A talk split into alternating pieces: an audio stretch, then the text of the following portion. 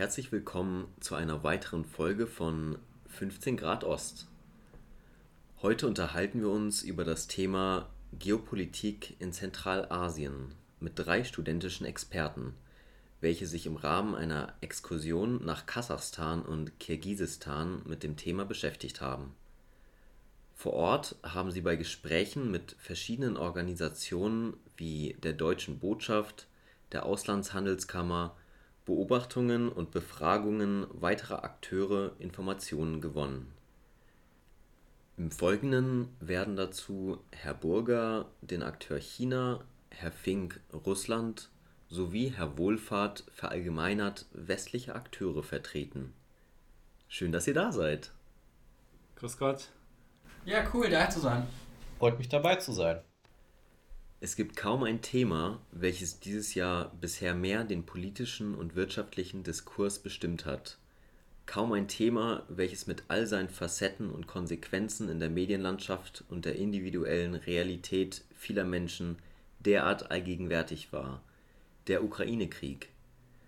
Die aggressive und rücksichtslose Eskalation eines Konflikts zwischen Russland und der Ukraine, welcher bereits seit Jahren am Brodeln ist.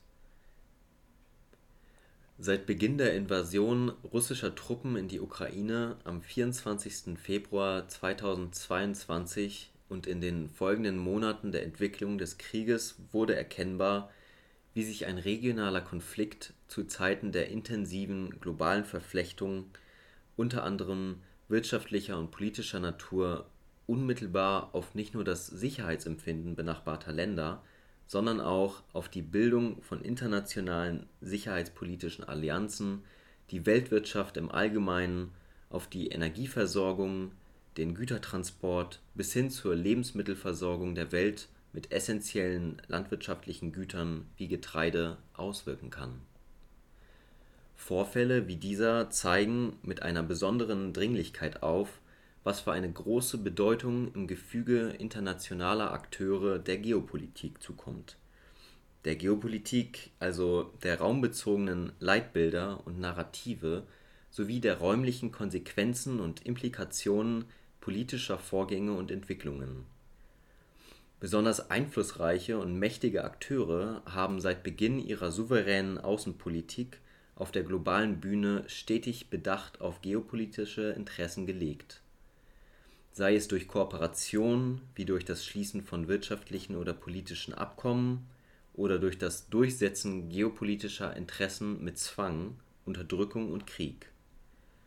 Betrachtet man die geopolitischen Aktivitäten von Großmächten, so lassen sich weltweit geopolitisch besonders interessante Regionen erkennen. Zentralasien ist hierbei eine, die häufig übersehen wird, jedoch große Aufmerksamkeit der Regionalmacht Russland sowie neuerdings auch der Großmacht China auf sich zieht. Wenn wir von Zentralasien sprechen, dann sprechen wir von den fünf zentralasiatischen Ländern Kasachstan, Usbekistan, Kirgisistan, Turkmenistan und Tadschikistan. Diese Staaten verbinden eine gemeinsame Geschichte sowie diverse kulturelle und sprachliche Aspekte doch die territoriale Entstehung der heutigen Staaten hatte viel mit der Fremdbestimmung durch die ehemalige Sowjetunion zu tun. Generell kann Zentralasien als historisch russische Interessensphäre bezeichnet werden, zumindest was die jüngere Historie angeht. Herr Fink, was genau können wir darunter verstehen? Okay, ich möchte beim geschichtlichen Rahmen dann noch ein bisschen weiter ausholen. Denn bereits vor der Sowjetunion hat Russland einen großen Einfluss auf die Region gehabt. Es fing schon alles in dem 18. Jahrhundert an, als das russische Reich in Zentralasien expandiert hat und letztendlich in der Region Fuß gefasst hat. Ausschlaggebend hierbei waren insbesondere große Vorkommen an Ressourcen. Das blieb auch so mit der Sowjetunion, bis sie schließlich 1991 zerfallen ist und die zentralasiatischen Staaten nach Jahrhunderten Fremdherrschaft souverän geworden sind.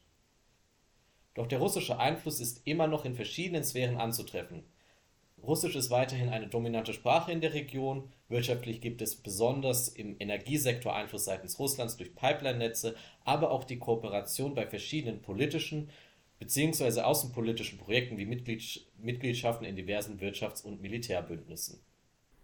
Was denken Sie, welchen Einfluss hat diese Entstehungsgeschichte der heutigen Staaten auf ihre aktuelle Außenpolitik?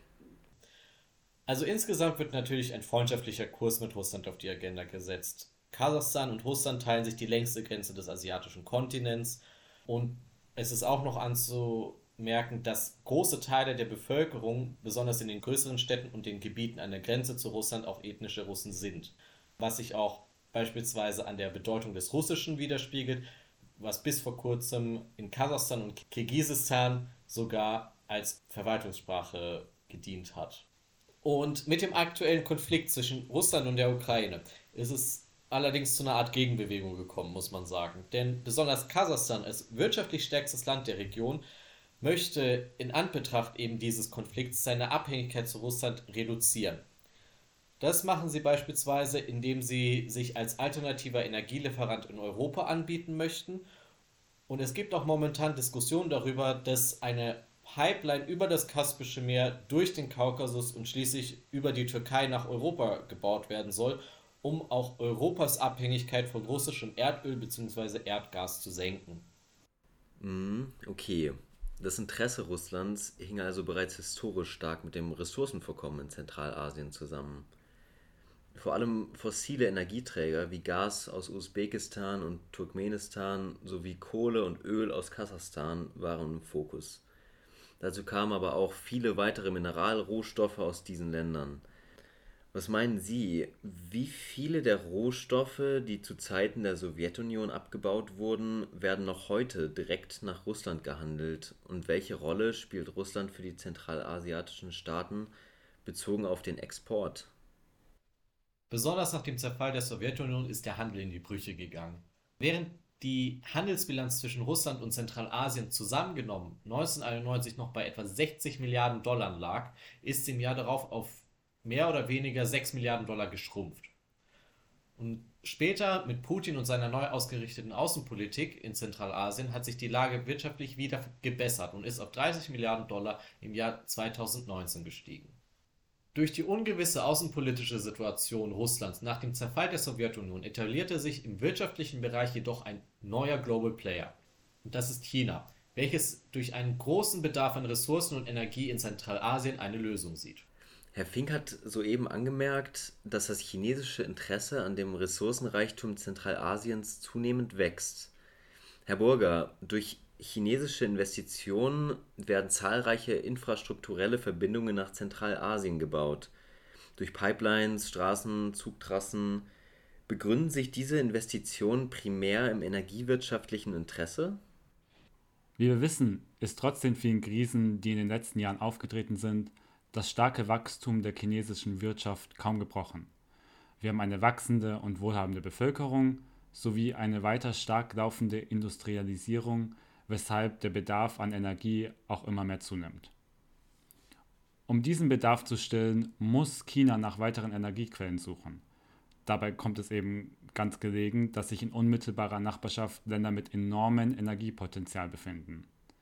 Zudem möchte China sich in Sachen Energie diversifizieren und mit so vielen verschiedenen Energielieferanten wie möglich Verträge schließen. Nun, seit Beginn des Ukraine-Krieges und der Isolation Russlands wurde deutlich, dass eine zu starke Vormachtstellung eines Akteurs in der Energiewirtschaft, in dem Fall Russlands als unter anderem Gasexporteur, sehr gefährlich sein kann.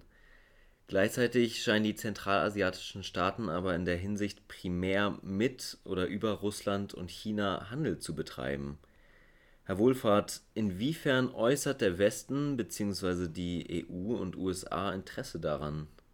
Der Krieg in der Ukraine hat insbesondere in Europa natürlich für ein deutlich gestiegenes Interesse an den fossilen Energiereserven Zentralasiens, insbesondere Kasachstans, gesorgt, um die Abhängigkeit von Russland zu reduzieren. Westliche Unternehmen sind seit den frühen 90ern dort aktiv und an der Ausbeutung von Öl- und Gasfeldern beteiligt. Große Teile der Pipelines werden jedoch durch Russland kontrolliert und eine kurzfristige Ausweitung der Lieferkapazitäten ist nur begrenzt möglich, auch wenn es Pläne für den Bau neuer Pipelines, beispielsweise bereits angesprochene durch das Kaspische Meer gibt. Erst diesen Sommer stoppte Russland den Öltransit aus Kasachstan zwischenzeitlich, nachdem Kasachstans Präsident Tokayev der EU angeboten hatte, mehr Öl und Gas nach Europa zu liefern und darüber in Konflikt mit seinem Nachbarn geraten war. Westliche Staaten und Unternehmen konzentrieren sich verstärkt auf den Ausbau der Energieinfrastruktur und erneuerbarer Energien und es gibt Pläne für den Aufbau einer grünen Wasserstoffindustrie. Wobei man sagen muss, dass das noch ziemliche Zukunftsmusik ist. Was würden Sie sagen? Kann man die westliche Beteiligung an der Wirtschaft zentralasiatischer Staaten generell als überschaubar bezeichnen? In absoluten Zahlen aus Perspektive der Europäischen Union kann man das sicherlich so sagen wobei wir hier aus Sicht der zentralasiatischen Staaten kein ganz so eindeutiges Bild haben. Bei Kasachstan macht die EU einen großen Teil der Importe und Exporte aus. Bei anderen Staaten Zentralasiens sehen wir dagegen eher abnehmende Anteile der EU am Außenhandel und eine insgesamt deutlich schwächere Rolle als die Russlands, Chinas oder beispielsweise auch des Irans. Im Westen wurde mittlerweile allerdings anerkannt, dass China zwar einen wichtigen politischen und wirtschaftlichen Kooperationspartner mit viel Potenzial darstellt, gleichzeitig aber auch ein systemischer Rivale zur freiheitlich-demokratischen Gesellschaftsordnung ist. Die wachsenden Investitionen Chinas weltweit im Rahmen der sogenannten Belt and Road Initiative werden immer häufiger durch westliche Politiker als Bedrohung des weltweiten Machtgleichgewichts wahrgenommen. Herr Burger, inwiefern spielen die zentralasiatischen Staaten eine Rolle für diese Belt and Road Initiative? Vielleicht erstmal als kurze Erklärung, die Belt and Road Initiative, im breiten medialen Diskurs besser bekannt als Neue Seidenstraße, ist ein Mega-Infrastrukturprojekt Chinas mit Baumaßnahmen in Straßen, Schienen, Häfen und weiteren Infrastrukturen in Asien, aber auch in Europa und Afrika. Damit versucht China, die globalen Handelswege nachhaltig zu verändern zum eigenen Vorteil. Die zentralasiatischen Staaten spielen dabei eine zentrale Rolle, da diese ein Knotenpunkt der Landroute der Neuen Seidenstraße sind, welche in der westchinesischen Provinz Xinjiang startet und in Europa enden soll. Neben neuen Straßen und Schienen werden auch Fabriken des Energiesektors gebaut. Erst im August dieses Jahres beschloss China mit Kirgisistan den Bau einer neuen Zugstrecke quer durch das Tian Shan Gebirge Richtung Usbekistan, wo es eben viele Gasreserven gibt. Da die meisten zentralasiatischen Länder nicht die Mittel haben, diese Projekte selber finanziell stemmen zu können, fallen sie in eine Schuldenfalle. Somit geraten die zentralasiatischen Länder, vor allem Kirgisistan und Turkmenistan, immer mehr in eine größere Abhängigkeit von China. Und diesen wachsenden Einfluss Chinas nimmt Russland einfach so hin? Selbstverständlich lässt Russland das nicht einfach so zu. Chinas Politik der Schuldenfallen, wenn man das so nennen möchte, wurde beispielsweise in Kirgisistan bereits versucht durchzusetzen. Dem Land drohte eine hohe Verschuldung, wobei Russland dann durch eigene Investitionen eingegriffen hat und eine Zahlungsunfähigkeit verhindern konnte. Russland lässt China einen gewissen Spielraum, wird jedoch direkt aktiv, sollte die Volksrepublik versuchen, zu ambitioniert ihre Interessen durchzusetzen. Insgesamt verlässt sich Russland aber eher auf politische und militärische Kooperation als auf wirtschaftliche Intensivierung denn dafür sind die Kapazitäten noch einfach nicht da. Diesen Part scheint wohl China übernommen zu haben. Also können wir hier von unterschiedlichen Interessenebenen in Zentralasien zwischen Russland und China sprechen? Wirtschaftlich erhält zurzeit vor allem China mit seinen Investitionen und seinem Energiehunger Einzug, während Russland nach wie vor die politische Ebene durch die diversen gemeinsamen Organisationen bestimmt. Aktuell sieht es danach aus. Jedoch ist mit einem Wandel zu rechnen. China spielt eine wichtige Rolle in der Shanghaier Organisation für Zusammenarbeit, die sich mit sicherheitspolitischer Kooperation, Wirtschaft und Handelsfragen, Stabilität in der Region beschäftigt. Neben China umfasst die Organisation Russland und alle zentralasiatischen Länder bis auf Turkmenistan als Mitglieder. Wir können auch damit rechnen, dass Chinas Interesse an Stabilität in Zentralasien weiter steigen wird. Zum einen investieren sie große Mengen an Geld, welches nicht verloren gehen darf, zum anderen nutzen sie die Investitionen in Zentralasien zur Weiterentwicklung und Stabilisierung in den westchinesischen Provinzen. China hat nämlich Sorge vor Terrorismus, der sich aus Afghanistan und Tadschikistan in die nicht ganz stabilen Provinzen bewegen könnte. Deswegen ist China bereits militärisch mit Tadschikistan aktiv in einer Antiterror-Kooperation verbündet. Es wurden ja bereits die geostrategischen bzw. die militärischen Organisationen angesprochen. In dem Bereich gibt es zwei ausschlaggebende Fälle, in denen Russland in der Region ein militärisches Machtwort sprechen konnte. Das eine, und das ist das aktuellere, ist der erstmalige Einsatz von Truppen der OVKS, der Organisation des Vertrags über kollektive Zusammenarbeit. Diese Organisation ist ein von Russland geführtes Militärbündnis, in dem unter anderem die zentralasiatischen Staaten Kasachstan, Tadschikistan und Kirgisistan Mitglied sind. Nachdem in Kasachstan im Januar 2022 zahlreiche Demonstrationen besonders im Westen des Landes, aber auch in den Ballungsräumen aufgekommen ist, wurden unter dem Vorwand Truppen eingesetzt, dass es sich um terroristische Kräfte handle und die Situation wieder normalisiert bzw. stabilisiert werden sollte. Der zweite Fall ist, der, dass auf Initiative Russlands im Rahmen der UVKS äh, die Regelung eingeführt wurde, mit der Militärbasen von Drittländern erst dann in den Mitgliedstaaten gebaut werden dürfen, wenn eine Einstimmigkeit vorliegt. So konnte Russland das Errichten neuer US-amerikanischer Militärbasen in der Region nach dem Abzug aus Afghanistan verhindern. Welche Rolle spielen denn westliche Staaten sicherheitspolitisch in der Region? Besteht überhaupt nennenswertes Engagement von Seiten der USA und anderer Staaten? Die Präsenz und das Engagement westlicher Staaten, also insbesondere der USA, beschränkte sich ab Beginn der 2000er in erster Linie tatsächlich auf den Antiterrorkampf und intensivierte sich nach 9-11, insbesondere dann in Usbekistan, Tadschikistan und Kirgisistan auch deutlich. Im Verlauf des schrittweisen Abzugs aus Afghanistan wiederum reduzierte sich das Engagement und die Präsenz in der Region sowohl aus eigenem Antrieb als auch auf Druck Russlands wie in Kirgisistan, wie Herr Fink eben angesprochen hatte. Es gibt zwar noch vereinzelt militärische Kooperationen zwischen NATO und westlichen Staaten mit zentralasiatischen Ländern. Beispielsweise könnte man das Partnerships for Peace Programm der NATO nennen. Es gibt jedoch seit dem endgültigen Abzug aus Afghanistan keine militärische Präsenz mehr in der Region, obwohl sich die USA um einen Stützpunkt bemühten. Militärisch spielt die NATO oder die westlichen Staaten also keine große Rolle mehr. Das geopolitische Vorgehen dieser Akteure in Zentralasien scheint also relativ differenziert zu sein. Über den wachsenden Einfluss der Türkei und Saudi-Arabiens haben wir noch gar nicht gesprochen, welche zurzeit viel Geld im Zuge von unter anderem Initiativen zur Förderung der islamischen Religion in der Region investieren. Das hätte nun aber auch echt den Rahmen dieses Formats gesprengt. Zusammengenommen zeigt das große Interesse all dieser Akteure die globale Bedeutung dieser Region auf. Nun haben wir jedoch mehr Augenmerk auf das Interesse äußerer Akteure als das der zentralasiatischen Staaten selbst gelegt. Wie gehen diese denn mit diesem Potenzial um? Und was benötigt ist, damit die fünf Staaten eine gemeinsame Stimme finden, um diesen einflussreichen Staaten zu begegnen? Auch im Hinblick auf den sicher stark wachsenden Einfluss Chinas in Zentralasien sollten die fünf Länder zusammen basierend auf deren gemeinsamen Vergangenheit, Tradition und Wertesystem eine Stimme finden, um so verstärkt auf globaler Ebene den großen Mächten gegenüberzustehen und so ihre eigenen Interessen und Ziele durchsetzen zu können. Ein Gedanke, den ich sehr faszinierend fand und über den wir bei unserem Besuch der OSCE Academy sprechen konnten, waren die zentralasiatischen Staaten als eine Art neutraler Begegnungsort der beiden Großmächte und Russland, in dem diese trotz zunehmender Konflikte und Konfrontationen sich auch austauschen können oder sogar stellenweise kooperieren. Voraussetzung dafür wäre natürlich, dass insbesondere Kasachstan und Kirgisistan weiterhin ihren Balanceakt der Multivektorenpolitik halten können. Also dass beide Staaten auf verschiedene Großmächte gleichzeitig ausgerichtet sind, ohne an eine konkret gebunden zu sein. Diese Balanceakt muss diesen Staaten aber auch zugebilligt werden. Und auch wenn eine engere Kooperation der zentralasiatischen Staaten wünschenswert wäre, sehe ich aktuell wenig Chancen, dass es in den kommenden Jahren dazu kommen wird. Und das liegt nicht nur daran, dass die Staaten sich von ihren innenpolitischen Strukturen sehr stark unterscheiden.